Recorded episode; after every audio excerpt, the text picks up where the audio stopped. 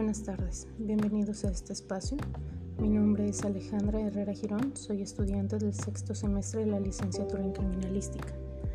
Hoy hablaremos de la importancia que tiene la fotografía forense como medio probatorio de algún hecho presuntamente delictuoso, siendo la fotografía un medio de esclarecimiento y aportación de información detallada para el órgano jurisdiccional que permite aclarar hechos en el proceso penal, documentándolo en dictámenes e informes que se convertirán en medios probatorios.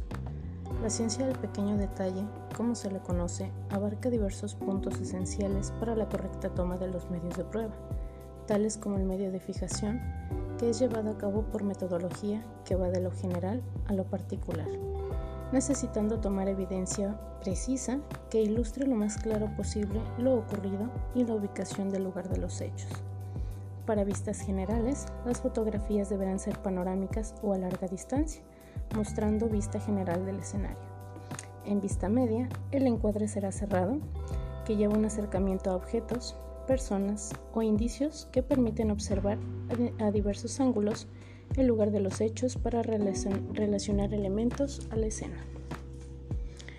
Con acercamiento, muestra con más detalle elementos de interés como son las huellas, elementos pilosos, vellos, trazas y lesiones, utilizando testigos métricos en ejes horizontales y verticales.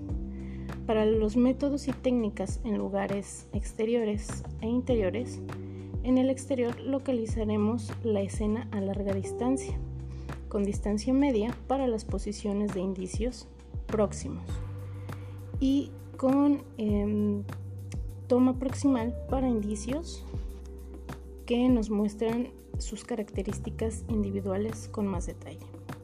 Para los interiores es importante la localización del recinto, fotografía de habitaciones y otras áreas al interior estas serían a larga distancia.